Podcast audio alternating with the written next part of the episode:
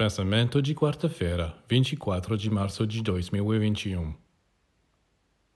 Se você estivesse ciente da maravilha que é seu organismo, se soubesse como eles foram trabalhados pelo Espírito, quanto custou ao Criador aperfeiçoar toda essa instalação, você estaria mais atento a ela. Você dirá que está atento, que come alimentos saudáveis, que se exercita que descansa. Sim, mas tomemos um exemplo. Um homem tem um carro magnífico.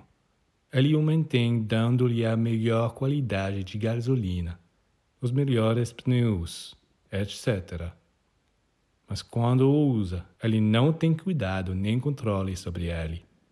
Ele faz manobras perigosas, vai a toda velocidade, freia repentinamente e o pobre carro maltratado logo fica fora de serviço. Portanto, não é suficiente dar ao seu corpo o melhor alimento, as melhores condições materiais.